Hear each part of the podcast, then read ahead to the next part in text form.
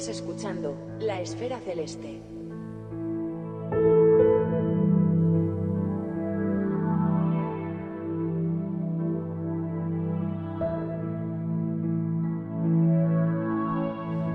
Los sensores de las cámaras digitales son, en esencia, dispositivos especializados en convertir fotones en información digital.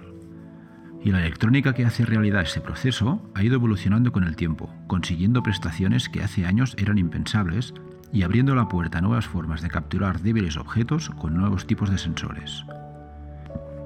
En este episodio hablamos de la tecnología que hay detrás de las cámaras astronómicas y de cómo está evolucionando con Francisco José Calvo.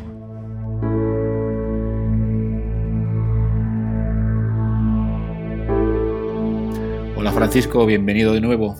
Hola, ¿qué tal, Pepe? Encantado. ¿Qué tal? ¿Bien o qué? Sí. Bien, sí. Muy bien. Sí, ¿no? Oye, aquí con las circunstancias que tenemos. Bueno, bueno. Por eso tenemos que aprovechar, ¿no? Para, para echarnos aquí unas tertulias. Efectivamente. De temas que nos gustan y en esta ocasión va a ser de, bueno, de un cacharreo centrado en sensores y cámaras, que es un tema, bueno, es uno de los temas, ¿no? Yo creo, al final. ¿no? Porque, bueno, sin, cuando hablamos de equipos y tal, la cámara es uno de esos elementos que con el que quizá, quizás más criterio deberíamos tener, ¿no? Porque es una cosa como muy vinculada al equipo, a lo que queremos hacer y tal, pero hay mucho debate. Y que si hacemos, que si no, además las cosas están cambiando como muy rápido. Sí, estamos ahora en una, en una época eh, curiosa, curiosa, sí, sí. Curiosa. Sí, de transición, ¿no? Me, me, recuerda un poco a aquella época que los que ya tenemos canas sufrimos en los 80, que si el VHS, que si el beta, esas guerras. sí, sí. sí. Sí. Bueno, no sé, aquella acabó mm, de una forma muy clara, a ver cómo acaba sí. esta. ¿no? Mm, bueno. Bueno, en cualquier caso, el, el, sentido del episodio tampoco es ¿no? aquí iniciar la enésima discusión, discusión que si CCD o hacemos y tal. No, porque no por Dios, no por Dios. Es, es, algo muy estéril. Sí, uh, sí. Lo que sí, que ya lo hemos hablado tú y yo, que algún día será chulo montar una tertulia, ¿no? Para hablar de cámaras uh -huh. y forzosamente se va a ver, pues, bueno, esos dos mundos, ¿no? Que se complementan y se solapan. Sí. Pero antes de eso tenía mucho sentido hablar un poco y, y poner en solfa aquí, a, a, ver, cuando hablamos de cámaras, ¿de qué hablamos? Porque es uh -huh. que hay mil y una características, elementos uh -huh. técnicos, ¿no? Parámetros que, que que, que, no siempre, que no siempre entendemos, y yo el primero, es decir, es que al final hay, hay que ser casi ingeniero electrónico, yo no lo soy, yo soy del lado de software, y, y, claro, es que hay conceptos muy, muy, muy, de, de sí, técnicos, sí. ¿no? Sí, sí. Y que mm, todo se ha dicho cuando los descubres, te pasa eso de, de que piensas, oh, hay gente que tiene ideas brillantes, ¿eh? porque cómo funciona una cámara, ¿no? Y cómo... Sí Uh, de los fotones hacemos lo que hacemos es que parece magia no es todo sí, cuentas sí, sí. y dices a ver un fotón eh, que luego lo paso a un, un electrón un electrón. madre de Dios. Sí sí. Sí, magia. Sí, sí, pues ya que estamos hablando de pasar, de convertir electrones, eh, fotones, digo fotones en electrones, quizá una buena forma de, de empezar sería un poco definir el, el, proceso más estándar sin diferenciar sistemas uh -huh. que hace una cámara um, dedicada a astronomía, aunque podríamos uh -huh. entrar en, en, otro rango de cosas, ¿no? Pero... Sí, realmente cualquier cámara, ¿no? Al final, sí. en el mundo digital, pues lo que tenemos es unos sensores que captan luz, la luz, fotones, y, y los eh, fotones pues hay que transformarlos en algo que los circuitos electrónicos puedan leer. Y esto que pueden leer pues son unas corrientes eléctricas generadas por electrones. Uh -huh. Y de ahí parte todo. Al final necesitamos, pues eso, unos sensores. Los sensores tienen unos eh, pequeños pocitos que de alguna manera almacenan, iba a decir, esos fotones. No, lo que hacen es transformar esos fotones en electrones y los almacenan. Y a partir de ahí se lee. Se leen y se hacen una serie de transformaciones con ellos, transformaciones digitales, que al final es lo que terminamos viendo cada uno de nosotros en nuestro ordenador. Eso a grandísimos rasgos, pues es el proceso que, que todos eh, realizamos cuando hacemos fotografía tanto convencional como astronómica. ¿eh? Uh -huh. Uh -huh. Sí, sí, y de esa definición ¿no? tan, tan sintética que has hecho, que, lo recoge todo, pero claro, esto tiene mucha amiga, porque esos eh, pequeños pozos, que en realidad no son pozos, sino que son, bueno, materiales, ¿no? Dopados, que atraen los electrónicos, tienen una capacidad para retenerlos, ¿no? Se destilan un montón de, de, conceptos que son clave aquí, ¿no? Sí, exactamente. Lo primero que tenemos que entender es que al final eh, lo que estamos haciendo es transformar esos fotones en electrones mediante un efecto fotoeléctrico, ¿no? Entonces, eh, esa propia transformación, pues da lugar a, un concepto que solemos utilizar mucho ¿no? en, cámaras de astrofotografía, que es la eficiencia cuántica. Eh, la eficiencia cuántica al final es eso, ¿no? De un X fotones que yo recibo, ¿cuántos electrones genero? Idealmente, pues una eficiencia del 100% pues sería una correlación de 1 a 1, ¿no? Pero como todo en la vida, pues, pues hay pérdidas, ¿no? Entonces, pues ese porcentaje que a veces hacemos en, en las características ¿no? de, una cámara o de un sensor, pues es eso, qué porcentaje eh, de pérdidas nos encontramos, ¿no? Y ahí tenemos pues cámaras tradicionalmente hemos tenido en las CCDs, ¿no? Ganancias del 60, 70%, dependiendo lógicamente de la frecuencia, porque las cámaras no son igual de, sensibles en todo el espectro de luz, visible o no visible. Eh, se suele representar con una curva. Normalmente la curva en los picos invisibles suelen estar en torno a los 500 nanómetros o por ahí, dependiendo de la cámara, evidentemente. Y ahora quizás con las CMOS y ahora si te parece entramos en distintos tipos, pues las eficiencias han subido bastante. Ya es raro ver una cámara CMOS nueva con un porcentaje de eficiencia cuántica por debajo del 80%.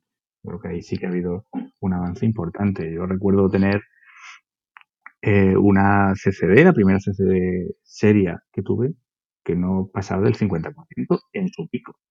Si te ibas ya a la H-alfa, pues ya hablabas de un 20-30% que decían, madre mía, estoy perdiendo más de lo que gano, ¿no? Y aún así hacíamos cosas, o sea, que, se podía, ¿no? Se mm. podía. Mm. Y esa diferencia tan evidente entre CMOS y CCD se debe tan solo al hecho de que bueno, los sensores al final son más actuales, ¿no? Han evolucionado más. Claro, están evolucionando a, nivel... Sí, sí. No solo por, por, los propios materiales, que también el proceso de fabricación y demás. Hay un concepto eh, que es bastante interesante. Eh, si vemos un poquito la arquitectura de, un sensor de, fotografía, vemos principalmente que hay dos variantes, ¿no?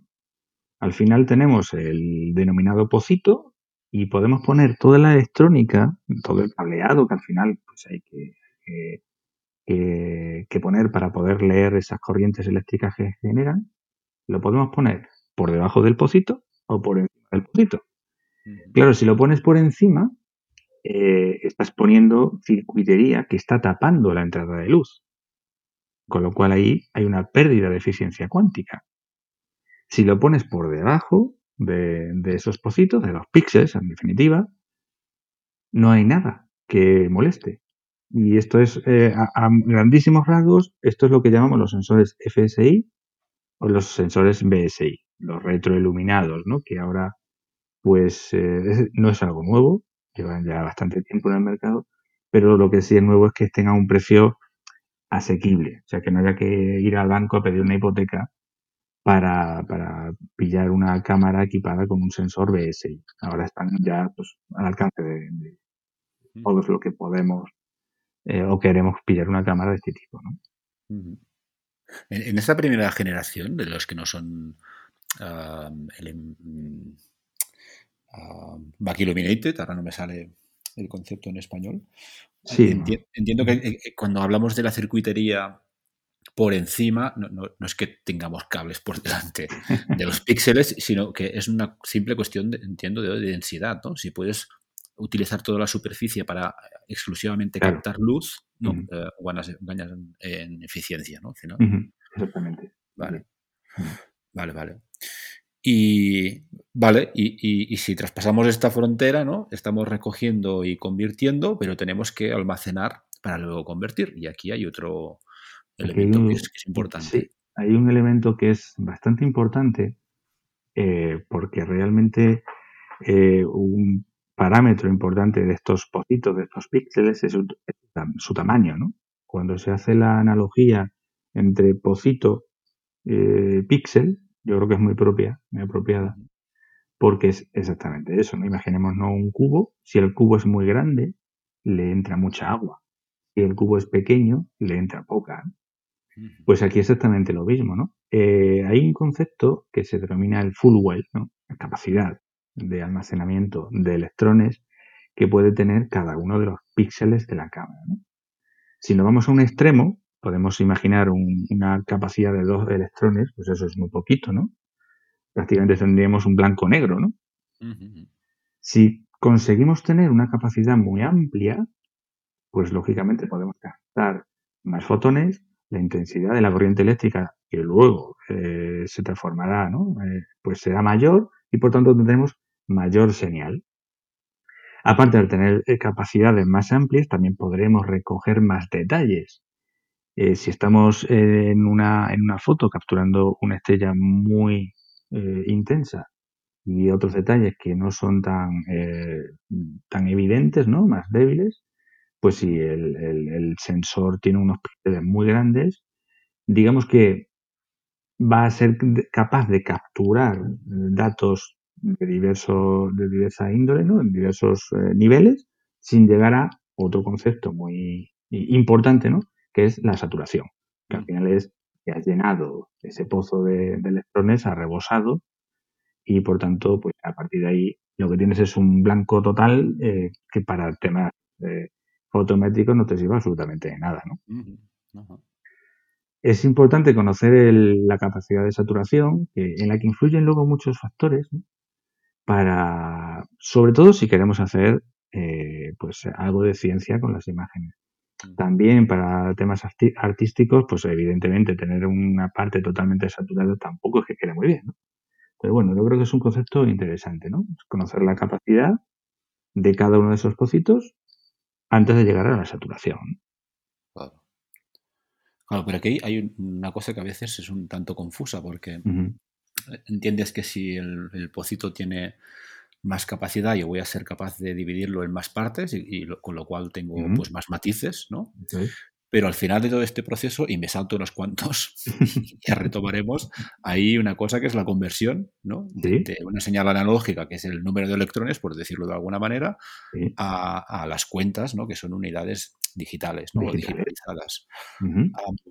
al final, un well muy amplio siempre va a acabar chocando, por así decirlo, o siendo limitado por, esa conversión, ¿no? Porque al final tenemos un número de bits y esto es finito. Mm.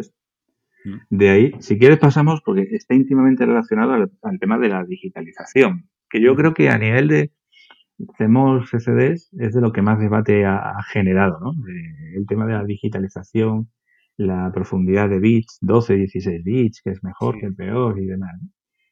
Eh, bueno, pues al final eh, esos electrones que tenemos en, el pocito hay que leerlos. Primero se hace una pequeña amplificación, porque lógicamente estamos hablando de muy poquitos electrones, la señal hay que amplificarla, y luego se, digitaliza. Em, la digitalización al final no es ni más ni menos que pasar a, ceros y unos, que es de lo que entienden nuestros computadores. Eh, claro, si tenemos, como tú dices, un full muy amplio, Imaginemos, por ejemplo, un conversor analógico digital de un bit. Nos da exactamente igual que tener un, full web muy amplio si luego al final solo podemos pasar a blanco-negro, eh, saturado, apagado, ¿no? No nos serviría absolutamente de nada.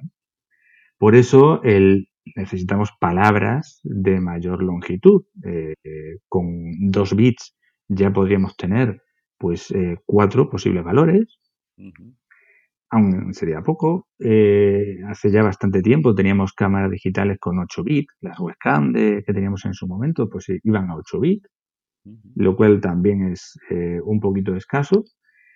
Y luego ya, pues lo normal a día de hoy es tener, pues eso, profundidades de bits de, 12 o de 16, 16 eh, bits, Con 16 bits podemos conseguir 65.000 aproximadamente, ¿no?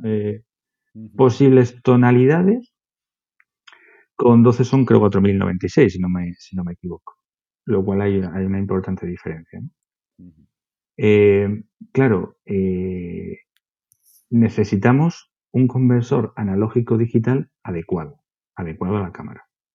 Si no, lógicamente estamos perdiendo eh, pues capacidad. Pero no solamente influye el full well, también influyen otros factores, que sobre todo el ruido de lectura. Es importantísimo porque al final, eh, bueno, ruido de lectura y otro tipo de ruidos, como el térmico, que van llenando esos pocitos por el propio calor que genera la cámara, van llenando esos pocitos de electrones que van restando capacidad. Entonces, eh, bueno, pues en ese proceso de conversión de analógico digital, eh, tenemos que tener muy en cuenta lo que se suele denominar en, astrofotografía, ¿no? El rango dinámico. Que al final es el número real de tonalidades que la cámara es capaz de darte. Eh, y cuando tenemos un ADC, ¿no? un sensor, un conversor analógico digital de 16 bits, no pensemos que la cámara es capaz de darnos 65.535 valores de tonalidad. No es exactamente así. Nos da un poquito menos, porque hay ruido. Y cuando tenemos una cámara de 12 bits, pues eh, exactamente igual. Tampoco tenemos exactamente 4096. Suele, suele ser diferente, ¿no? Y para ello, pues nada, se, suele utilizar en, la CCD, se suele utilizar eh, decibelio y en CMOS eh, los stops fotográficos. Al final es una operación matemática, un logaritmo en base 2 de esa capacidad que tiene el pocito dividido entre el ruido de lectura. Y eso será efectivamente el, digamos, el rango dinámico que tendremos de nuestra cámara, es decir, el número real de tonalidades que va a darnos cada uno de los píxeles que tenemos en nuestro sensor. Y ahí, si hacemos cuentas, pues veremos los datos reales que nos están entregando las CCDs o los, eh, o los CEMOS, que suele andar entre 11 y 13 aproximadamente. Con lo cual hemos perdido bastante, ¿no? De estos 16. Sí, sí.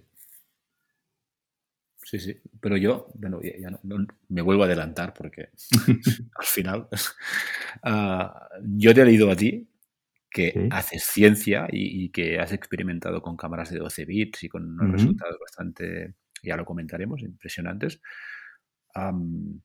Lo voy a decir así como muy resumido, ¿eh? pero no le encontrabas problema en generar datos de valor científico con una cámara de 12 bits, que te está dando muchos menos ah, datos, no, ¿eh? pero rangos ¿no? de, diferencia de luminosidad en cada píxel. En teoría. en, teoría. En teoría. Vale. lo que me interesa es en teoría. A ver, cuéntanos esa teoría. Exactamente. Eh, concretamente, mira, si comparamos la cámara eh, que yo estoy utilizando ahora mismo, eh, según pues modos de lectura, ganancias y demás, y si, si quieres ahora vamos un poquito a ello, me está dando en torno a 12 y pico stop. Un rango dinámico de unos 12, podemos, eh, aunque no es exactamente así, ¿no? Pero bueno, unos 12 bits, digamos, reales, ¿no? Eh, ¿Por qué? Porque tiene poquito ruido. O sea que el nivel de tonalidades que me entrega, pues es, pues ese aproximadamente, ¿no? En una CCD... Para simplificarlo mucho, el hecho de que tenga poco ruido quiere decir que lo podemos aprovechar todo. Exactamente. Podríamos simplificar, ¿no? Posiblemente un electrónico me colgaría en la plaza. Pero sí, podríamos simplificar, ¿no? Es decir, al final, como tienes poquito ruido, digamos que el ruido de lectura se está comiendo señal. ¿no? Al tener poquito ruido, pues lógicamente la señal que se te está entregando es, digámoslo así, más pura, ¿no? Un poquito más En una CCD, con sensores eh, analógicos digitales de 16 bits, todas traen 16 bits prácticamente, por ejemplo, pues si cogemos una, eh, pues una la, la SATIC 16200 las QHI 16200, ¿no? Que utilizan el sensor este de Kodak, el CAF 16200 creo que era. No, se han complicado la vida tampoco en el nombre. Pues esta cámara entrega eh, un rango dinámico de 12, de 12 también. es, muy parecido. Lo que entrega realmente el nivel de tonalidades reales que tiene eh, esta CCD y, la hacemos que yo tengo ahora mismo. Con lo cual, al final, cuando se quiere hacer fotometría y en base a mi experiencia, pues si tú apilas, eh, estás sumando rango dinámico y te da lo mismo que que tengas 16 que 12 bits. Al final vas a tener una imagen apilada, promediada y demás, con una profundidad de bits pues mucho mayor. De hecho, cuando, cuando termino de apilar mis imágenes, pues suelo guardar en formato de 32 bits, un punto flotante, porque si no sí que me he dado cuenta que puedo perder cierta señal. O sea que realmente eh, es algo eh, muy a tener en cuenta, que, que, no nos dejemos llevar tampoco por el marketing. Obviamente, 12 no es mejor que 16, pero tenemos que entender que hay muchos patrones. Es decir, en extremos el nivel de ruido es magnitudes inferior mm. del nivel de ruido que puede tener una CCD clásica. Pero hablo de 8 o 9 veces fácilmente, ¿no? Y esto se nota. Por, por, eso un poco en base a mi experiencia, ¿no? La que era, yo era muy crítico también, probé y es que efectivamente no hay, no hay grandes diferencias si se hacen las cosas bien. Evidentemente, si se hacen las cosas bien. Claro, y, lo que tampoco es correcto es, hablar del rendimiento de, de, tu capacidad ¿no? para generar imágenes y en este caso de valor científico mirándote solo la cámara, porque si cuando lo estás apilando en definitiva puedes llegar a ampliar rango ¿no? Dinámico porque estás sumando por la derecha y por la izquierda del histograma, para decirlo de una forma muy simple. Ah, claro, eso es un elemento también que, bueno, que no, que no es eh, no es baladí, ¿no? En ese sentido. Claro, es que aquí además eh, yo creo que cuando se compara eh, la forma de trabajar de un CCD o un CMOS, es que no son exactamente igual, no hay que trabajar de la misma manera. Sea, llevar la forma de trabajo de un CCD a un CMOS se puede, pero quizás no sea lo más, lo más óptimo, ¿no? Entonces, claro, pues Mm, teniendo las debidas precauciones y haciéndolo con, cabeza todo, pues no tienes por qué tener problemas, ¿no? Pero si a un CCD, por ejemplo, no digo, si a un CMOS con, con eh, una, pues unos píxeles pequeños, le metes unas exposiciones larguísimas que, que al final van a saturar muy rápidamente los píxeles, pues lógicamente no, no te sirve para nada, ¿no? Tienes que andar trabajando de otra forma. Y en mi caso, pues una cámara la que tengo, pues un tanto especial, que satura muy rápido, es muy sensible, satura muy rápido, tiene mucho ruido también de, de mucho ruido térmico, poco de lectura, pero mucho térmico. Pues bueno, pues hay que saber un poco cómo, cómo bordear, ¿no? Al final los problemas, las características de cada una de las cámaras. Al final no hay cámara buena o mala, cada una tiene sus características. Lo importante es conocerla muy bien y sacar lo máximo de ella. Creo que eso es crítico. Se pueden hacer maravillas con, cámaras eh, en principio de baja gama, se pueden hacer cosas estupendas si se usan bien, si se consigue extraer todo su rendimiento. Muy bien hay un par de conceptos, bueno, sobre todo uno que, está relacionado con los dos mundos, ya sea CEBOS o, CCD, que es la ganancia, aunque tradicionalmente pues era una cosa que venía de fábrica y no se tocaba, ¿no? y en cambio ahora en el mundo CEMOS, pues puedes jugar con ello. Y, otro que a mí me flipa especialmente, y lo tienes que contar un poco, que es el tema de los modos de lectura, que esto ya es como ya para analizar el ritmo, ¿no? Sí, sí, Es una locura, sí, sí. ¿Cómo, se vinculan y, qué son y cómo se vinculan estos dos conceptos? Al final, eh, con las CCD yo creo que nos hacían la vida más fácil, ¿no? Porque el fabricante seleccionaba una ganancia, un offset, venía ahí todo grabado y tú no tocabas nada. Te dedicabas a hacer exposiciones con el ruido de lectura que tuvieras. Si tenías mucho, pues venga, exposiciones más largas para tener más señal y tapar el ruido y se acabó, ¿no? con, con, las nuevas CMOS, pues eh, la ganancia es variable, o sea, normalmente se deja que el usuario la seleccione, también el offset, y también, no en todas, pero ya sí en la mayoría de, cámaras nuevas, eh, el, modo de lectura, ¿no? Como decía. Mm.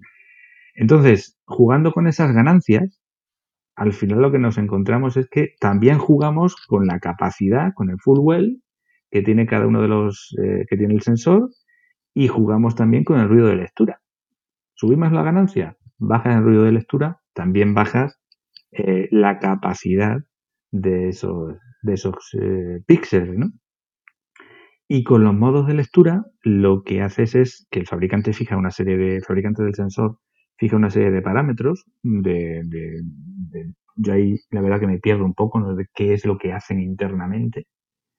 Eh, conozco algunos que más o menos podría explicar, por ejemplo, uno muy popular es el CMS, ¿no? que, es que se leen en varias ocasiones ¿no? el, el, valor de, de cada píxel y luego se promedia para evitar, pues bueno, eh, posibles errores. Con eso parece ser que se baja un poquito el ruido de lectura.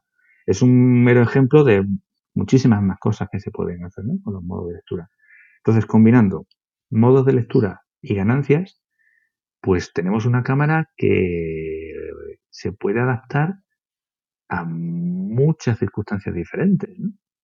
Puedes tener en la misma cámara pues un comportamiento muy parecido a como teníamos antes con los CCDs, un, un well amplio, eh, un ruido de lectura moderado eh, para hacer exposiciones muy largas, o puedes subir la ganancia, tener un ruido de lectura muy bajito, también un full más bajito, lo que te va a obligar a hacer exposiciones más cortas, con lo cual en este caso, pues para, para objetos que pueden saturar enseguida u objetos que por su movimiento, el caso de, de neos, ¿no? que necesitan exposiciones muy cortitas y si, si se están aproximando a la Tierra, pues en este modo consigues exposiciones de muy poquitos segundos, mucha señal, a costa lógicamente de que vas a saturar como te pases mm, lo más mínimo. ¿no? Pero bueno, da, da mucho juego. Eh, entiendo que es un poco eh, complejo al principio, porque te obliga a conocer qué es cada cosa y sobre todo a cacharrear mucho con la cámara no debajo de las estrellas, sino en, en tu pupitre, jugar, entender cómo se comporta, pero una vez que lo entiendes y lo has, eh, eh, digamos, domado, tienes no una cámara, tienes muchas, con muchas posibilidades. Vale. Y, y está con, bueno, este mundo entero ¿no? que tienes de, de, de, posibilidades, porque esto aquí al final supongo que las variaciones, las combinaciones deben ser muchísimas. Mm. Uh, vienen a suplir, por ejemplo, y lo digo, es anecdótico, pero la tecnología hacemos no, con, con CEMOS no puede hacer binning, por ejemplo. ¿no? Sería falso, no sería un binning real. Sí, eh, claro, es que eh, el binning en CCD eh, no es lo mismo que el binning en CMOS.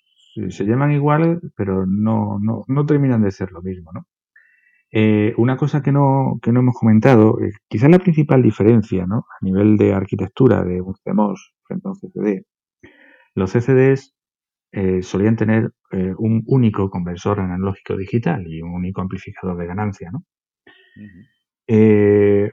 lo que podían hacer, lo que pueden hacer los CCDs es, antes de esa conversión analógico digital, digamos, crear un píxel virtual, ¿no? Al, cojo los píxeles que son adyacentes y sumo los electrones que tiene cada uno. Uh -huh.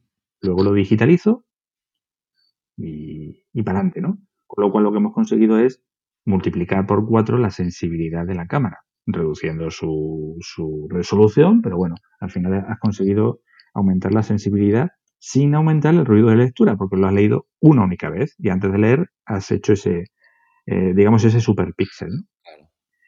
En, en las CMOS, por lo menos en las actuales, lo que ocurre es que cada píxel tiene su propio amplificador de ganancia y su propio conversor analógico digital.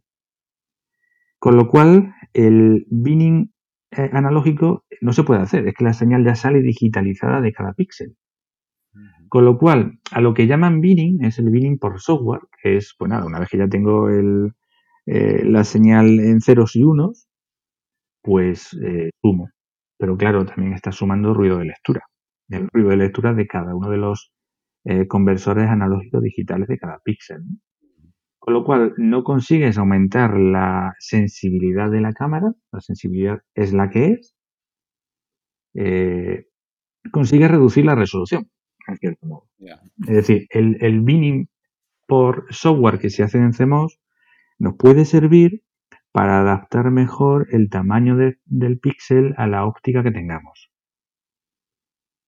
Eh, que además, por desgracia creo yo, los CMOS que hay ahora mismo en el mercado tienen la mayoría un tamaño de píxel bastante ridículo si lo comparamos con el tamaño medio de píxel que teníamos en los CCDs, lo que hace que los que tenemos focales más o menos largas, pues eh, nos iríamos a una resolución absurda, ¿no? Casi casi una resolución de la que se utiliza implementaria. Entonces, bueno, con ese binning, eh, bueno, pues podemos en cierto modo adaptar eh, nuestra cámara al telescopio. Cuidado porque el ruido de lectura, lógicamente, va, va a aumentarse, pero también tengamos en cuenta que en un el ruido de lectura es muchas órdenes de magnitud inferior al ruido de lectura de una CCD. Puede que incluso haciendo binning el ruido sea menor a su equivalente en CCD. O sea que esta combinación también se puede dar. No gana sensibilidad, sigues teniendo un ruido de lectura menor que el que te puede dar una, una CCD, pero has conseguido eh, adaptar mejor tu cámara a un telescopio de una focal más larga. Pero son conceptos eh, diferentes, ¿no? Y ahí es verdad que hay mucha confusión, ¿no? Eh, no, no, no, no, se puede hacer binning por hardware a día de hoy, por lo menos en los sensores que yo conozco, no se puede hacer un binning como se hacía en los SDS, no sé. Pero, pero ¿tiene sentido eh, echarlo en falta al final? Con, con esas prestaciones. Mm. Hombre, a ver, yo quizás echo en falta el, por el tema de la sensibilidad. ¿no? Cuando, cuando estás en un objeto muy, muy, muy, muy débil, pues hacer un binning de analógico te ayuda bastante. Es verdad que se compensa mucho, como dices, con las sensibilidades que tenemos. Eh, tienes una cámara con una eficiencia cuántica del 95-96%, con un ruido de lectura ridículo, lo puedes compensar. Al final lo puedes compensar eh, no pasa absolutamente nada. Pero es, de nuevo, otra forma de pensar, otra forma de trabajar a la que nos tenemos que adaptar. Ni mejor ni peor, es, es diferente. Y directamente, ¿tú cómo te has adaptado? Porque ahora estabas comentando el tamaño de píxel, ¿no? Que esto es como una cruz que intuyo que viene de, astrofotografía ¿no? y de relaciones focales que son interesantes para hacer unas cosas, pero en cambio en ciencia y, dadas las focales en las que se trabaja, pues no es lo más óptimo. al final eh, somos cuatro. En un mercado globalizado somos cuatro los que, los que utilizamos estos sensores para, para fotografiar el cielo, ¿no? Entonces, a ver, estamos utilizando sensores que se piensan principalmente para fotografía convencional, ¿no?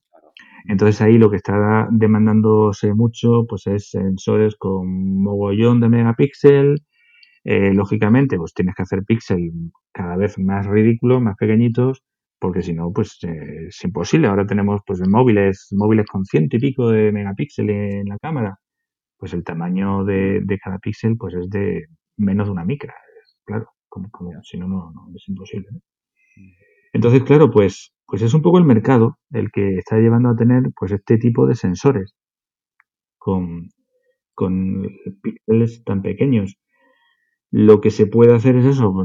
La suerte que tenemos es que el número de megapíxeles que tienen las cámaras CMOS actuales, pues cada vez es mayor. Tenemos cámaras a precios razonables de 60 megapíxeles. Bueno, pues haces binning software, eh, puedes compensar, de cierto modo, ¿no? Pero eh, es raro encontrar un CMOS con, con tamaño de, de, de píxel pues por encima de 5 micrones hay muy poquita cosa, la verdad. Hay algo, pero muy poquita cosa. Y si ya nos queremos ajustar a tamaños que pueden tener, pues telescopios de 10, 12, 14, 16 pulgadas, típicos eh, Cassegrain, mm. pues es prácticamente no hay nada. hay, algún sensor, concretamente los que fabrica la empresa eh, Gesense, que es una G-Pixel, creo que es concretamente la, compañía, es una compañía china que se fundó hace 7 o 8 años, que sí que está muy focalizada en, sensores en un ámbito más científico. Y ahí sí que pues ofrece sensores con tamaño de píxel de 10 micrones, de 9, de 11 como la mía, de 6 y medio. Bueno, pero al no ser sensores, digamos, tan tan de, de masas, ¿no? pues su precio tampoco es que sea tan asequible, ¿no? Porque quizás una hacemos, si lo comparamos con una CCD, comparando peras con peras, los precios suelen ser menores. Comparando con peras con peras, ¿no? Pero hay casos que evidentemente, pues si ya no vamos a cosas muy especializadas, pues se te pueden ir. Hmm. Hay, pero poco. Y como hay poco, los precios pues son altos. Bueno, pero esto quizá al final también evolucione, porque si echamos cuentas, la cantidad de frikis que compraban CCDs mm. de, perfil más científico, que al final eran casi todas, que los píxeles eran muy gordos, en los 90, 2000, mm. no habrá decrecido. Como mucho se habrá estabilizado, porque si, si, ha ganado mercado, se habrá hecho en pro de que no sé, hay más gente, ¿no? Más aficionada a la astrofotografía, por ejemplo. Pero hoy en día tiene sentido hacer cosas muy de nicho porque la tecnología lo permite, con lo cual mm, a lo mejor podemos ser optimistas, ¿no? bueno, sí, tenemos que ser optimistas, porque no? ojalá, ojalá, ¿no? Bueno, y si sí no, que veo, sí, sí, sí, sí, que, sí que veo esa tendencia de decir, vamos a meter más megapíxel y por tanto, bueno, pues te adaptas por software, te adaptas a, a lo que necesites, ¿no? Yo creo que eso nos va a hacer daño, en cierto modo, si queremos trabajar a, resoluciones nativas, con mm. eh, evitando los binning, que al final, pues, bueno, te hacen perder ciertas, mm, los binning software quiero decir, te hacen perder ciertas características, ¿no? De la, cámara, Si tienes un video de lectura X, ¿por qué lo tengo que multiplicar, no? Perdiendo una de las cualidades, ¿no? Pero bueno, ojalá, ojalá el mercado nos tenga un poquito más en cuenta, vaya. Bueno, yo, yo confío que sí, hombre. Sí. Si, si, representa una oportunidad, al final hay alguien que la aprovecha. Oye, sé de fabricantes de cámaras eh, astronómicas que sí que tienen cierta capacidad de presión en, los fabricantes de sensores. No sé qué volumen tendrán de mercado, pero sí, alguna capacidad de presión sí que tienen. Eh, hay, un caso, un sensor que ha salido hace muy poquito, que es un monocromo, eh, un CMOS monocromo en formato APS-C. No había nada. Y sé que Sony lo ha sacado porque ha habido mucha presión de varios fabricantes de cámaras astronómicas. Lo han presionado y durante año y pico, hasta que Sony ha dado un poquito su brazo a torcer y bueno, pues venga, te saco la versión monocromo y antes, que antes solamente tenía la matriz, la versión con matriz de vallas, ¿no? Eh, a color. Pero bueno, algo, algo se mueve, ¿no? Mm.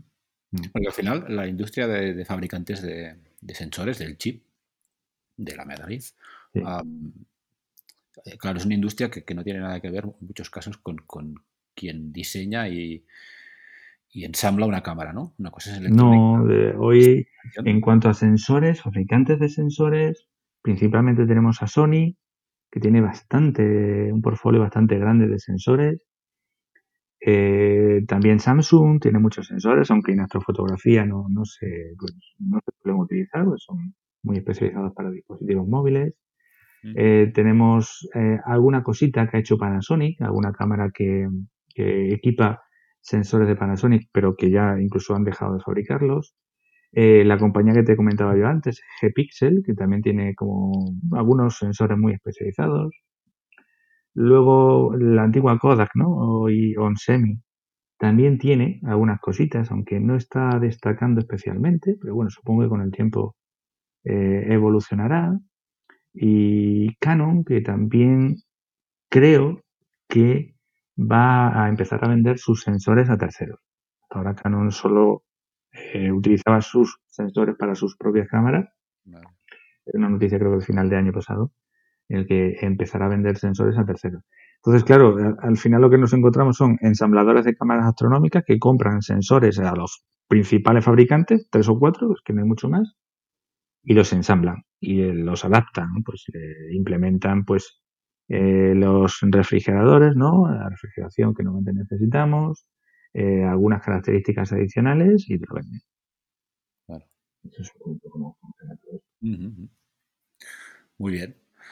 Oye, yo no creo que, te vayas sin contarnos un poco, ya aprovechando, ah, porque ha salido ya más, más de una, ocasión, ¿no? del, cambio, ¿no? En, cómo enfrentas el trabajar con un tipo de cámara o con otra. Y no tan solo CEMOS, sino con algunas CEMOS específicas con las que te has topado. Y que cambia mucho el rollo, ¿no? Que tenemos muy inculcado de exposiciones largas, de tal, ¿no? De una serie de cosas que, que a ti te han dado la vuelta. Que ya lo comentaste un poco por encima el día que pasaste también por aquí. Pero, a ver, cuéntanos con, con, un poco más de detalle esto. Pues a ver, eh, a ver si lo sé explicar. Diferencias uh, principales. Sí, eh, yo, yo recuerdo cuando empecé en todo esto, me pillé un libro, el de New CCD Astronomy, y allí se decía, haz exposiciones muy largas. Punto, pelota. Mientras más largas, mejor. Se acabó, ¿no? Entonces, con esa política, pues bueno, aquello iba más o menos funcionando. Y cuando eh, me decidí a, bueno, rastrear un poquito mercado para ver una cámara que se adaptara mejor al, telescopio que tengo, es un 12 pulgadas con dos metros y pico de focal, pues eh, vi que había poca cosa, eh, vi que había alguna CMOS y, cuando al final, después de mucho pensarlo, ¿no? Como suele ocurrir, pues eh, decidí pues, dar el saltito a CMOS, pues me encontré que, yo de hecho lo primero que hice cuando, cuando me llegó la, la CMOS esta es pues ya voy a hacer una prueba, una exposición de varios minutos, a ver qué sale, ¿no?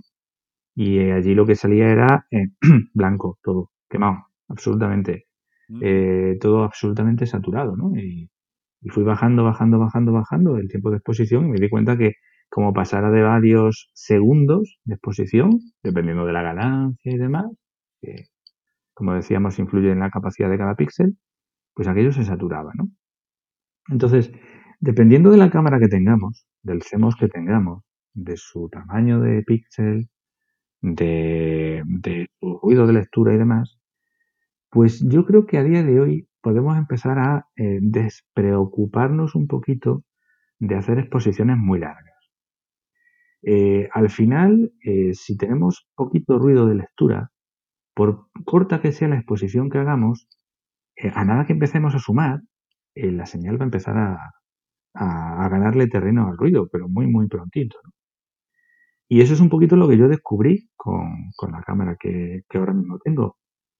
Se trata de hacer exposiciones que son cortitas, justo para no llegar a saturar el sensor, que en concreto a mí se satura enseguida, y luego sumar. Sumar, sumar, sumar, un buen disco duro, porque una sesión típica mía de media hora, tres cuartos de hora, pues supone 500, 600 tomas que luego hay que promediar. Y pues eso consigue mayor rango dinámico y al tener poquito ruido de lectura consigues mucha señal. Entonces ese es ese cambio de chip que, yo no me creía, que había leído ¿no? que de, distintos foros que decían, no, no, es, suma, suma, suma, que verás cómo la señal le gana terreno al ruido. No puede ser, hombre, sí. Si yo con, mi CCD necesito exposiciones de muchos minutos para, para poder tener cierta señal, pues efectivamente funciona. Y funciona, funciona muy bien. O sea, exposiciones en la CCD que no, perdón, hacemos que suelo utilizar a día de hoy, posiciones de segundos. Luego hay otros CMOS que, bueno, por sus características, o menor em, eficiencia cuántica o tamaño de píxel más pequeño, son menos sensibles. Entonces ahí, pues, quizás la aproximación clásica de los CCD se podría también llevar a cabo. Pero la mayoría de CMOS que hay a día de hoy en el mercado, por no decir todos, tienen ruidos de lectura ridículos, en torno a un, dos electrones. Eso es ridículo. Así que realmente no nos preocupemos de hacer exposiciones de 15, 20, media hora, una hora, como llegábamos a hacer antes, en banda estrecha. Nada exposiciones de pocos minutitos, nos va a exigir también menos requisitos de montura, menos dolores de cabeza, sumar eh, y al final tendrás la señal que quieres. Eh, es simplemente eso. Yo creo que al final, a mí personalmente, la, cámara que tengo ahora, eh, lo que me ha ahorrado son disgustos. Disgustos con la montura. Eh, quebraderos de cabeza de fotos, mira, una toma que me ha salido movida. Me ha ahorrado también cuando hay pues condiciones un poco de más de, viento y demás, exposiciones muy cortitas, le afecta mucho menos, ¿no? Bueno, es, es otra forma de, de, trabajar y que, bueno, pues es adaptarse como todo, ¿no? Y al final también algo, algo que, descubrí, que creo que comenté cuando hablé contigo la otra vez, yo trabajo desde un cielo que es regulero. Tengo a Madrid a 30 kilómetros, pues bueno, te puedes imaginar, ¿no? El cielo que tengo. Em, con exposiciones muy cortitas, eh, he visto que la señal, eh, la señal de lo que quiero realmente fotografiar, em, crece más rápidamente que el ruido de fondo del cielo, la propia contaminación lumínica. Y antes, por ejemplo, pues, necesitaba tomas de varios minutos, como me pasara de 3, 4, 5 minutos, aquello ya no, se podía, se me saturaba el sensor de, contaminación lumínica. Em, lo cual me hacía muy difícil llegar a magnitudes por encima del 18, empezaba a sufrir muchísimo ya.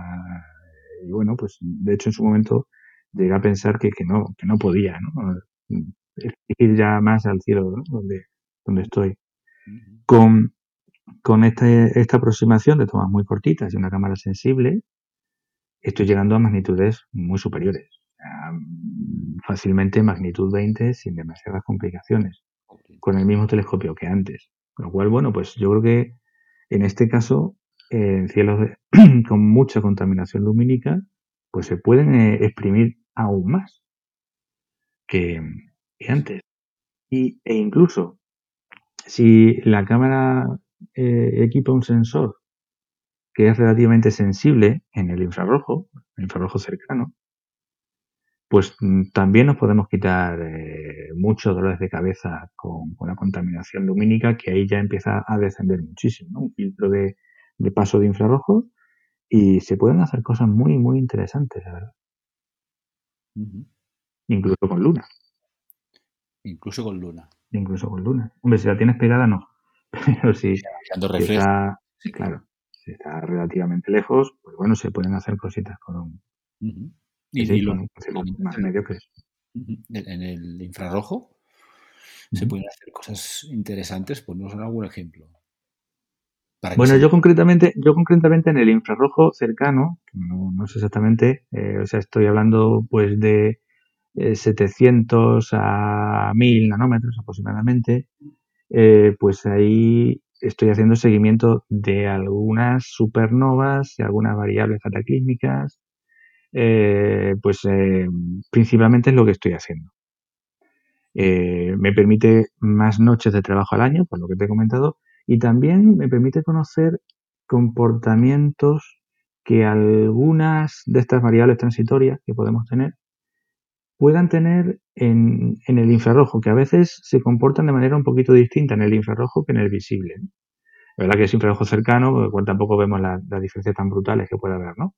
Pero bueno, alguna, cosita he, visto y sí que he visto que cuando alguna supernova estaba ya cayendo en, visible, en el infrarrojo seguía subiendo. Lo cual, bueno, pues te permite conocer eh, un poquito más de su comportamiento. Pero ¿me estoy liando yo o sustituyes, es decir, tú aplicas un filtro infrarrojo y sustituye al típico fotométrico Johnson o Sloan de turno? Sí, a ver, no estamos hablando de un filtro, filtro fotométrico, ¿no? Es un filtro eh, de banda ancha eh, que te deja pasar a partir de... Planetaria, ¿no? Por ejemplo. De hecho, yo utilizo un filtro de planetaria. De lo que suelo utilizar para, para algunas capturas planetarias, que no son nada caros. Eh, pues con eso cortas de los hay de varias características, ¿no? Yo el que tengo corta a partir de 742 nanómetros, creo. De ahí para abajo corta. Y de ahí para arriba deja pasar hasta donde la cámara aguante, ¿no? Porque verdad que la, eficiencia cuántica empieza a caer mucho, ¿no? Pero sí, básicamente con eso, lógicamente las medidas no tienen una calidad fotométrica como, como podríamos tener con filtros Sloan o, Johnson, pero bueno, te permite jugar. Claro. Al final con, con, fotometría diferencial, pues es un poco lo que buscas, ¿no? esas comparativas y, y ya digo que algunas curvas he sacado y decir, bueno, pues, pues, ¿cómo puede ser esto, no? Que, está subiendo en el infrarrojo cercano y veo que claramente en invisible baja. Bueno, pues ahí creo, creo recordar eh, que algunos tipos de, supernovas se podrían caracterizar pues, en base a, a, ese, comportamiento. No recuerdo exactamente ahora mismo cuáles, pero creo que algunas tienen, ese comportamiento justo cuando empieza a caer ¿no? invisible. Muy interesante. Y de hecho hay que una de las cosas, ¿no? Que, donde los CMOS siempre han cojeado muchísimo es en el infrarrojo. Eh, ahí las CCDs, lógicamente, pues eh, las CCDs especializadas pues funcionaban mucho mejor. Eh, Sony creo que hace un par de meses sacó un sensor que tiene una eficiencia cuántica relativa, la, mayor eficiencia cuántica relativa la tiene en los 1200 nanómetros y es sensible, ya estamos hablando de infrarrojo, propiamente dicho, es sensible pues hasta los 1800 aproximadamente nanómetros. Eh, todavía el sensor es caro, porque el sensor en sí anda por los 3-4 mil euros y es un sensor que no llega a megapíxel, pero bueno, pues es cuestión de esperar unos añitos que, que ahí se podrán hacer cosas muy curiosas, ¿no? Muy interesantes, vaya. Sí. sí, sí. Hemos acabado hablando de curvas y de supernovas, ¿eh? Incorregible. Es que es eso. Va por dentro. muy bien. Muy bien, muy bien. Oye, Francisco, es que esto es un temazo, ¿eh? Porque aquí, no sé, te despistas y seguro que encuentras gente que está hackeando, ¿no? El, como has hecho tú. Al final, meterle un filtro de, ¿no? De corte de infrarrojo. Al final es todo, todo un poco prueba y error. Y ahí me planteé, de, oye, vamos a ver, pero si hay un filtro por cuatro duros eh, que te deja pasar el infrarrojo cercano, vamos a probar a ver, a ver qué pasa, ¿no? Eh, es verdad que hay compañías americanas, pues creo que Astrodon en su momento vendía un filtro de paso infrarrojo, croma creo que también, a un precio dices, madre de Dios. Voy a probar un filtro planetario de estos. Oye, pues, pues, pues dejan pasar lo que quieres, pues ya está. Ya digo, validez fotométrica ninguna, pero bueno, mm, puedes separar un poquito el, espectro y decir, a ver qué pasa aquí. Claro. Sí, sí, es chulo. Sí, sí, al final es interpretar una curva, ¿no? Pues, claro. Muy bien. Muy bien, muy bien. Francisco, yo creo que continuamos otro día en modo tertulia y a ver si nos Cuando quieras. Aquí. no, ah. quiero, no quiero combates CCDC. No, no, no, no, no, no, no, porque eso es, básicamente es improductivo. No. Y, lo que vamos a, construir y, y, a sumar.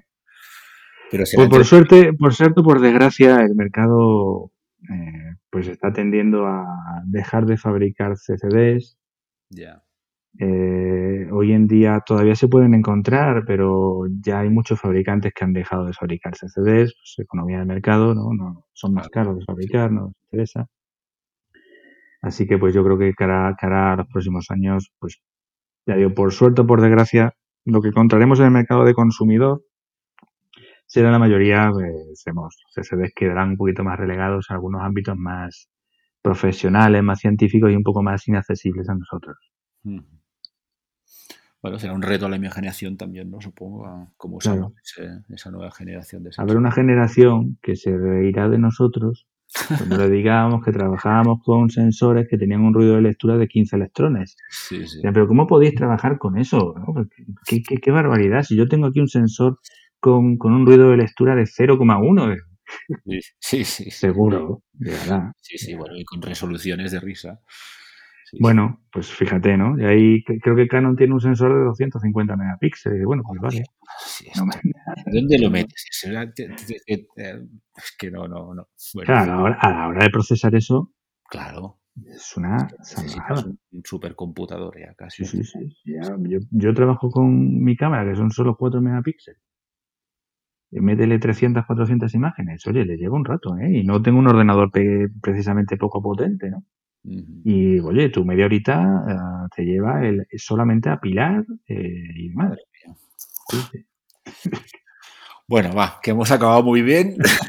no, lo, no lo estropeemos ahora. Bueno, oye Francisco, muchísimas gracias, que como siempre que te pasas por aquí es un placer. y nada, has abierto la caja de Pandora y la, la continuamos otro día. Por supuesto, cuando quieras, a, tu disposición. Muy bien. Pues, uh, oye, gracias y, y, eso, un abrazo y nos vemos pronto. Igualmente, un abrazo, Pedro. Hasta luego. Hasta luego. Podéis escuchar La Esfera Celeste en todas las plataformas de podcasting. Encontraréis más información sobre todos los episodios y sus invitados en laesferaceleste.com. Muchas gracias por acompañarnos y hasta el próximo viaje.